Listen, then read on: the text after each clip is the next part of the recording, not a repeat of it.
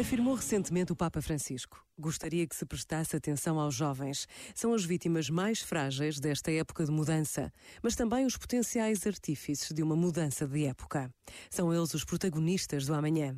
Nunca é desperdiçado o tempo que se dedica a eles para tecer em conjunto, com amizade, entusiasmo, paciência, relações que superem as culturas da indiferença e da aparência.